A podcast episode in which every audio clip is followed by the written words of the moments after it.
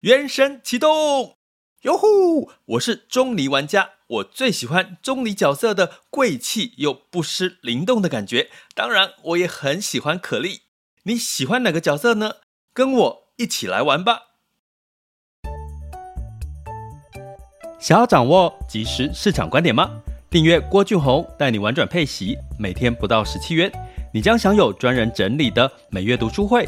配息热点分析以及热门主题解答困惑，不论你想通过基金、ETF、美股或台股打造你的现金流收入，我们都能为您提供支持。点选资讯栏的订阅链接，了解更多。让我陪你一起投资理财。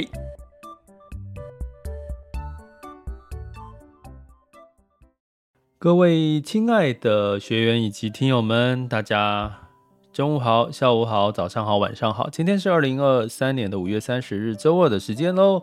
那就是五月要结束了，进入到六月份哈。那其实越来离下半年越来越近，其实你有没有一种就是悲观的情况氛围，好像越来越远离的感觉哈？不管你是从这个市场来看，哈，投资的角度来看，哈，或者是从一些。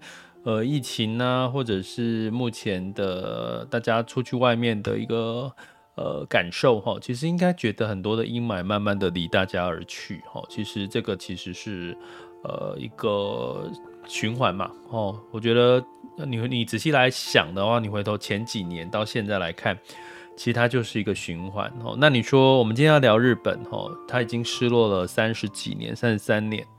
在股市，在他的企业，哦，那到底是什么原因让最近日本股市涨这么多？连巴菲特也这个这么爱日本，哈，我们等下给各位一个很精准的一些看法，哈。那我在一开始之前分享一下，在上周我们聊到了爱上每一天，哈，我们有聊到这个 A 从 A 到 A 加，那有这个朋友，哈，就呃分享了，哈，他其实听完之后。他说，他心中有常一直不断浮现一段话。他说，站在巨人的肩上看世界，会比自己去看世界来得轻松。那其实他认为啊，想让自己越来越好的方法，就是找到自己身边厉害的朋友，去观察他为什么厉害，并且学习他。好，多听多听他们这些厉害的人怎么做，哦，慢慢自己就会越来越好了。其实我是非常认同，而且是呃很感动，哦，因为。基本上，你看近期，你应该会有很多看到媒体在讲，NVIDIA 辉达黄仁勋在演讲，他回大学演讲。其实不止黄仁勋，像这个比尔盖茨，哈，比尔盖茨也也这个呃回去哈，回去这个学校演讲哈，然后甚至像这个之前。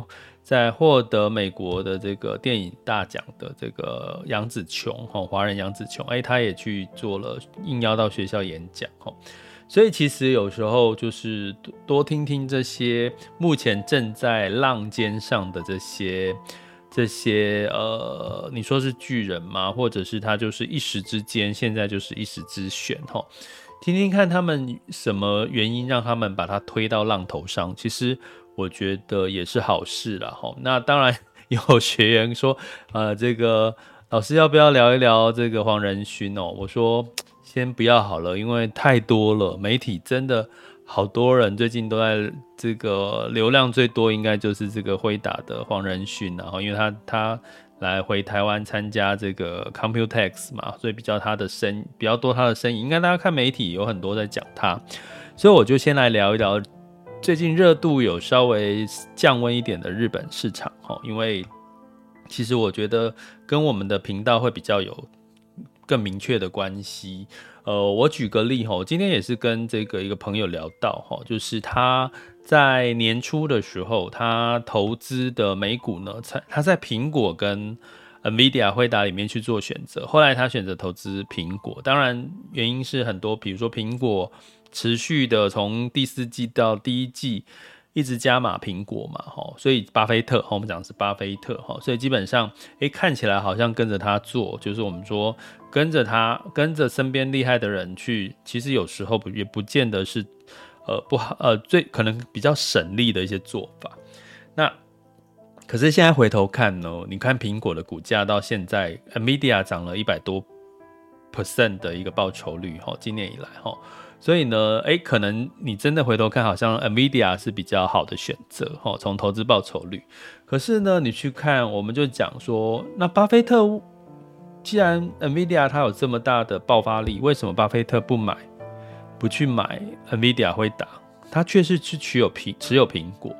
再加上苹果，我认为它未未来会已经从二零二三年越来越像一个成熟型的产业。什么叫成熟？因为手机 iPhone 已经到达了一个一个成熟的这个它的成长的成长的比例应该都是个位数的成长，不会是两位数的成长哈。除非印度的市场有有很大的爆发哈。我讲苹果的部分哈，所以呢，你会看到我说我今天就跟我朋友在聊，哎，苹果会未来会不会越来越像可口可乐？就是你。你好像有它是很必要的哦，平常你吃个披萨啦，吃个炸鸡，你一定要配，觉得配没有配可口可乐哦，烤肉没有配可口可乐，好像就觉得少了点什么，对不对？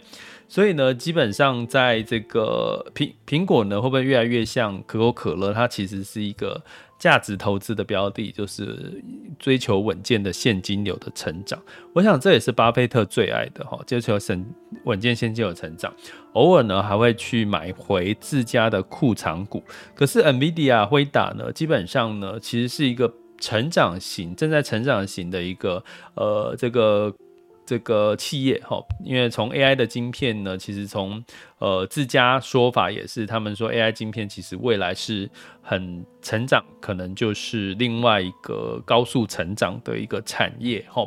那当然这是他们自己自自己说的啊，他说接下来的这个摩尔定律哈，这个半导体的摩尔定律就靠辉达了哈，之前是靠。Intel 跟这个台积电，哎，现在接下来就靠辉达了哈，所以就是就感觉上辉达好像是另外一个 super star 哈。可是我要告诉各位，AI 还没有真正的成型，当然现在是话题居多了哈。那所以呢，呃，基本上为什么辉达会讲这样的话，是因为它的 GPU。必须在一个 AI 伺服器要有很多颗，像 CPU 在一个伺服器里面可能一颗、两颗、几颗哈，可是它可能就是好多颗，所以它可以有倍数的成长。这个逻辑基本上是大家普世大家都认同的哈。好，所以我们今天不是要聊辉达，我们要聊日本哈。为什么要去用辉达去做一个比例？为什么巴菲特一直买苹果就不会去买一点辉达呢？其实就是刚刚提到了，一个是成长型的。个股，一个是价值型的个股，给你稳健的现金流，偶尔买回库藏股哦。所以从这个角度来看呢，其实巴菲特的投资策略就叫价值投资。那你的投资策略是什么？如果你是价值策略、价值投资那一类的，你就不会去特别考虑到辉达哈。所以我们在我们的频道叫做玩转配息，辉达就会在这个我们的配息的标的里面会有辉达哦。配齐的标的会有辉达，因为它有资本利得的空间哈。那但是呢，你也可以把辉达 AI 这一类的这个个股或主题呢放成。卫星资产做波段的操作哦，比如说哦，波段操作就是涨了之后就设定停利点哦，所以玩转配息以息养股，其实它是一个非常弹性而且有核心加卫星的一个稳健的一个配置哈。这我一直提很多次的原因是，这是我们的核心的价值，我必须要把它提出来哈，就像。好，之后再讲。最近我在看研究一些保养，因为到我有提过到一个年纪齁，最近听到连那个保养也有一个名词叫做早早 C 晚 A 齁，早 C 晚 A，我觉得很有趣，它也是一个保养的一个核心价值。我觉得每个事情你只要抓到自己的核心价值，你会发现其实你就不会被受到影响，并且是会坚持做下去。好，那所以我们讲巴菲特是价值投资，那巴菲特为什么要买美股呢？原啊日股呢？原来呢，其实有一个很重要的因素就来了哈。什么很重要的因素呢？其实日本哈，就是这个呃，在这个新的首相上任之后呢，其实他做了一个很重要的要求哈。因为根据哈调查呢，发现一件事情呢，原来日本呢有百分之五十的公司。基本上，企业它的 PBR，它的股价净值比呢，居然是小于一的，也就是说，它的股价是远远低于它的净值的。哇，这就代表什么呢？其实呢，过去的日本企业它并不重视本身的股价，包含这个。日本的老百姓，他大部分呢，可能买股票只有占他的投资，占他的资产里面的百分之十到二十。所以过去日本人其实是不爱买股票，甚至大家也知道他不不爱买房的。哈，其实大部分其实有过。其实过去我们曾经像我那个年代有个很知名的日本女星叫松岛菜菜子哦，她也是过去很红啊，赚了很多钱。可是她是不买房的，她是用租房的。所以日本其实很多人是属于这个租房的的喜好是比买房囤囤房或者是去呃房地产投资其实是比比较少的哈。所以基本上呢，在日本的官方发现了这件事情之后呢，诶，就决定在今年齁三月的时候，东京证交所就告诉这一千八百多家，东京证交所总共有三千三百多家的上市公司，其中有一千八百多家，居然它的 PBR 就是它的股价净值比是低于一的，有一千八百家，将近五成以上。这其中呢，你会看，甚至你想象不到的这些公司里面还有。丰田汽车，哈，Toyota，哎，居然它也是股价净值比是这么低的，哈。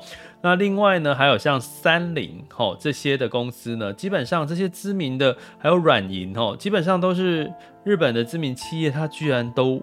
股价净值比这么低哈，那原因是什么？除了一方面是在过去的股东的这个经营，他比较不重视这块之外呢，那当然还有过去大家知道，其实像日本是属于终身雇佣制是比较多的一个情况哈。那所以呢，他们在这个职务上面也开始恢复到把终工终身雇。雇佣制这种所谓的比较像公务员的这个角色呢，呃，开始去追求这个组织的发展啊，或者是这个呃个人的成长这样子的一个公司结构的转变，哈，就慢慢的走向比较重视企业经营管理的绩效了，哈。所以呢，也就是说，其实呢，在我刚刚提到的是东京证交所去哦。告诉就是发函给这一千八百家要具体的，你 PBR 太低了哦，股价净值比太低，你要去改善。哎，这一改善不得了了，巴菲特就来了。为什么来？大家知道巴菲特最喜欢的是什么？买便宜的，但是就是 CP 值高的股票。PBR 所谓的股价净值比，就是它股价低于它现在的这个资产的净值，公司资产净值，这不就是便宜的股票吗？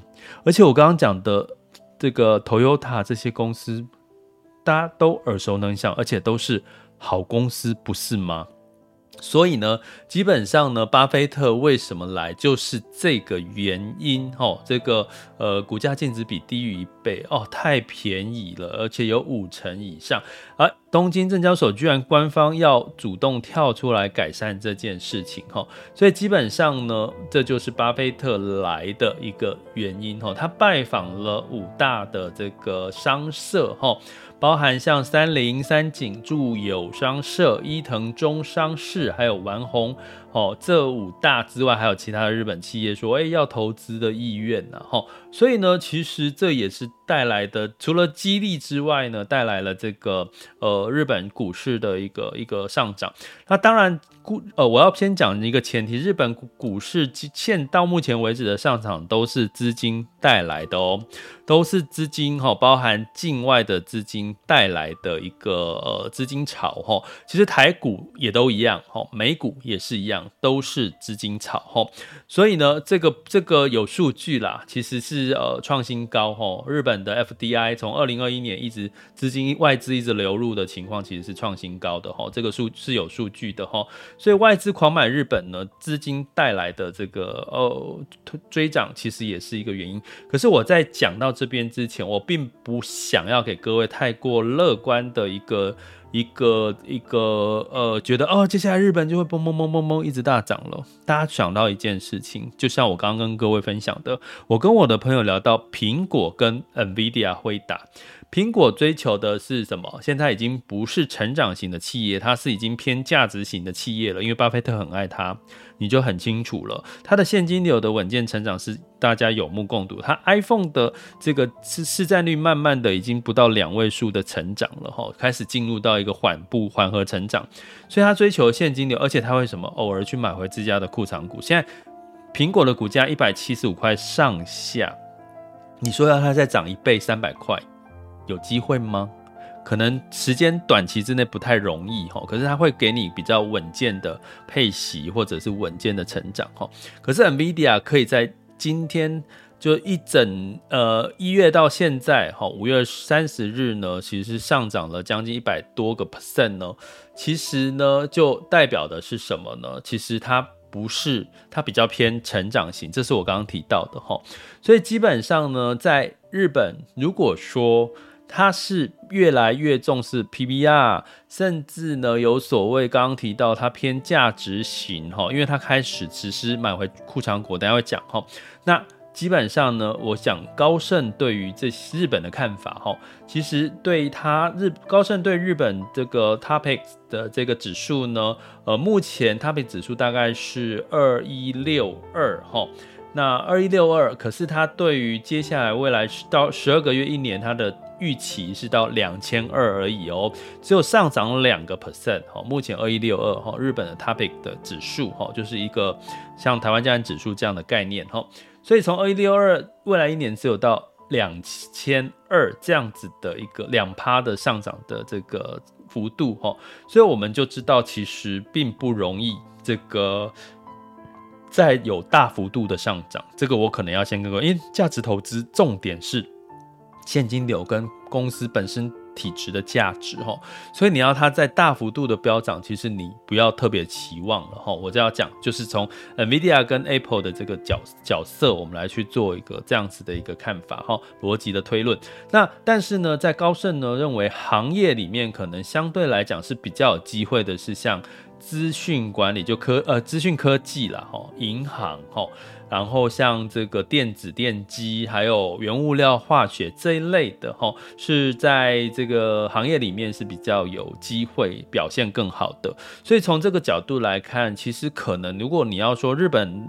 要投资指数 ETF 还是投资日本基金，可能会是日本基金会比较有超额报酬的机会哈，因为呢，这个所谓的刚刚提到的，在里面我们要挑选不产业就很重要了。那基金经理人才会主动帮你去挑选重点产业，那 ETF 只是跟着指数走哈。所以从这边的逻辑，我要告诉各位，其实基金不见得比 ETF 差，基金有主动。投资的操作的这个弹性哈，所以我们会把这个日本基金，我们挑选过后，透过我们的挑选原则挑选过后，加入到我们六月份的热点清单分析里面哈，来分析日本的基金。原因就在我刚刚提到，它是一个进入到价值投资这个领域的日本股市了，是这个原因，我们把它加入到我们的可能偏核心或部分的卫星资产。那会主轴是用基金来去看哈，就我刚讲的这个逻辑哈。我今天会不会讲太多干货啦？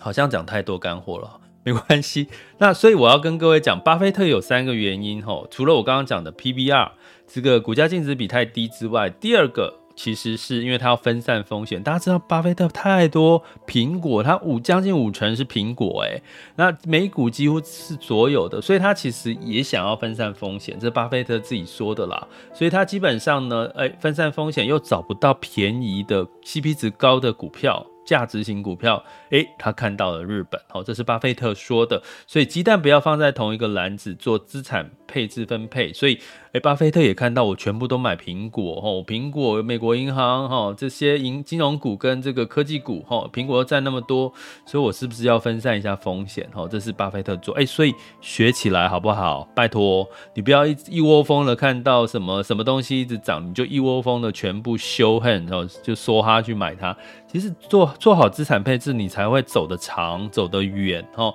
这个是我们一直过去强调，连巴菲特也在告诉你这件事事情，他就还他还是会做哦，他他不是就全压美股就全胜，好不好？他还是会担心有风险的哈。所以刚刚讲的第二个哈，这个股价净值比低于一倍哈，另外一个第三个就是我刚刚提到的买回库藏股这件事情哈，日本企业开始呢也把它赚到的资金去做股东分红，还有买回库藏股了。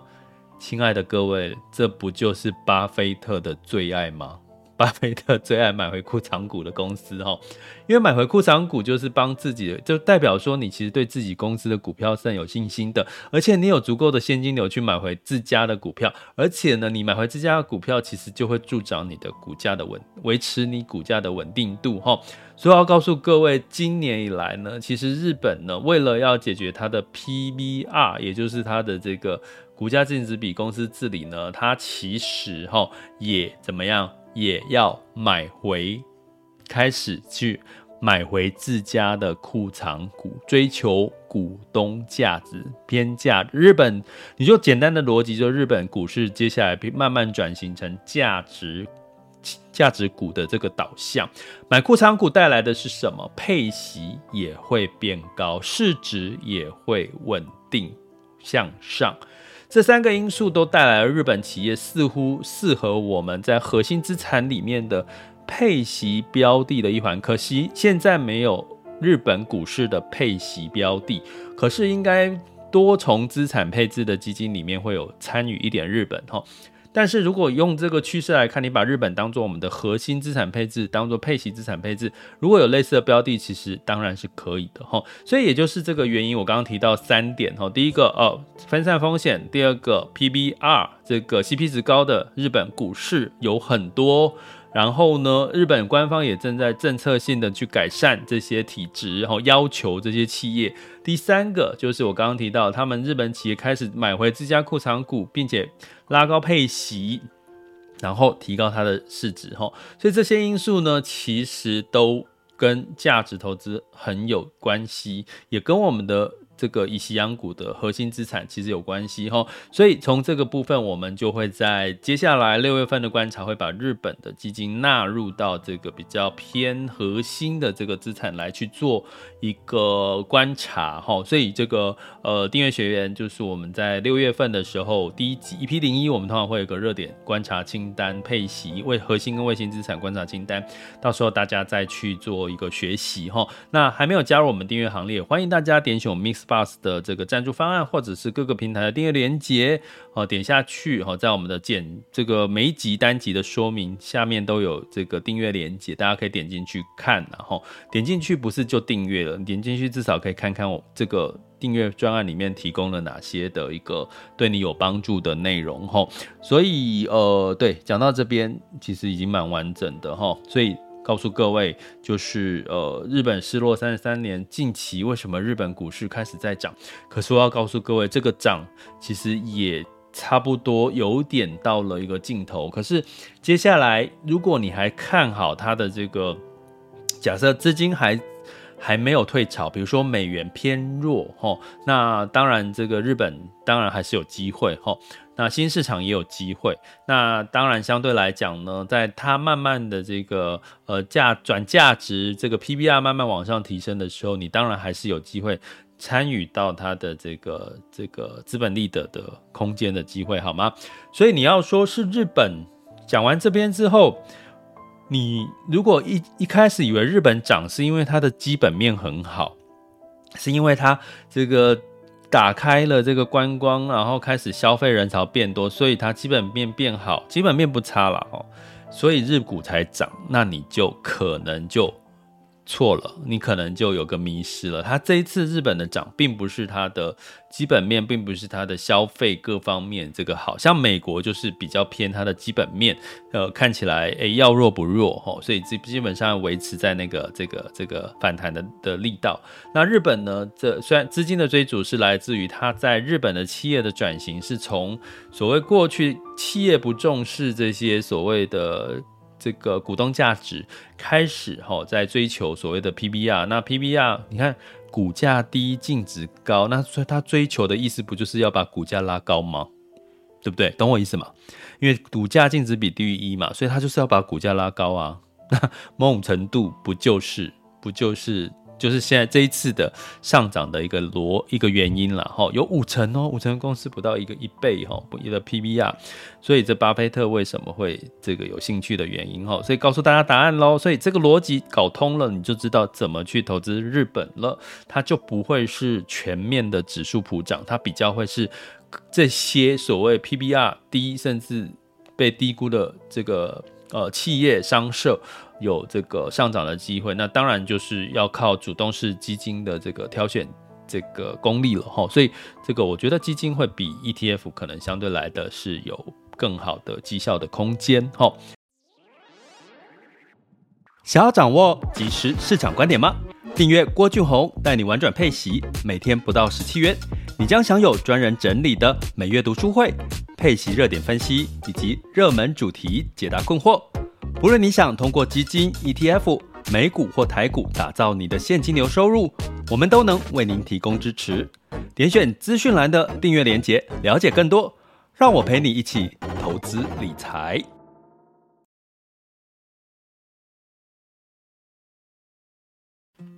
好的，接下来进到二零二三年五月三十日的全球市场盘势轻松聊。首先呢，我们来看一下风险指标部分。今日 VIX 恐慌指数是十九点二，现在当下 VIX 恐慌指数是十七点九七，十年期美债殖利率是三点七六三六 percent，所以大概是恐慌跟美债殖利率的大概都维持在这个情况哈，没有在向上或向下。那这个美股其实是休市哈，美股其实是休市的哈。那我们就没有什么特别的资讯可讲。不过呢，呃，可能在接下来债务上限似乎有初步达成协议的话，也许周二，呃，今天晚上有机会酝酿一些反弹的机会，所以大家可以看到时候在晚上再观察一下。所以最近的焦点都会是在美债债务上限的这个协议的情况。那欧股的部分呢，当然也是受到这个债务上限达成共识的这个呃。这个几率高哈，所以泛欧六呃基本上呢，呃相对来讲呢，股价其实有涨有跌啦哈，有涨有跌哈，所以呢小跌，泛欧六百下跌零点一二 percent，德法下跌零点二零点二一 percent，英国是休市的一个情况哈。那在这个雅虎的部分，大家知道这个 NVIDIA 辉达带动了台股相关的供应链呢，的一个反弹哈，所以呢，在这个周二的时候，台湾加指数是上涨零点八 percent，呃，周一的时候更正一下哈，上涨零点八 percent。那日经是上涨了一点零三 percent，日经二五哈。那在这个 A 港股还是处于这个偏技术技术线图上面是属于偏空的一个情况哈。那呃 A 股其实是跌跌还没有站回三千三百点哈，港股也是跌了一个 percent 左右。那我们来看一下，目前是十二点二十七分，目前的这个雅股的这个情况。那当然，这个台湾加权指数目前是下跌三十一点，来到一万六千六百零五点二二，下跌零点一九 percent 哈。那当然涨多稍微回跌是正健康的哦，是比较好的。那柜买指数是下跌零点三七百分那目前台积电是下跌零点七 percent，来到五百六十四块钱。那今天金融股哦也是表现比较弱哈，不过涨多总要回跌嘛，哦这才是健康。那你那个我说。不要追涨杀跌，那另外一个意思就是什么？相反过来，相反过来，不要追涨杀跌，那要怎么样？好，大家自己去理解哈。那那个港股哈，这个休市一天之后呢，恒生指数是这个。呃，下跌零点九八 percent 哈，那恒生科技下跌零点七 percent，上证指数呢跌破三千二了，来到三千一百九十八点五八，下跌零点七一 percent，深圳指数下跌零点七七 percent 哦。目前 A 股呢似乎进入到了一个呃这个跌多哦带来的一个信心不足的一个卖压哈，所以其实是它必须要赶快的止稳向上，或者是官方释出更多利多，要不然其实这几天的连跌其实应该会。跌出一些信心的恐慌哈。那日经二五呢，目前是小跌零点零三 percent，南韩综合是下跌呃上涨零点七 percent，新加坡海峡上涨零点一 percent。所以目前的雅股市场是有涨有跌，那能源、黄金跟汇率基本上其实都没有这个呃，因为美股休市的关系哈，没有没有比较新的数据。不过目前呢，台币哈其实是升破一角，来到三十点六哈，这个。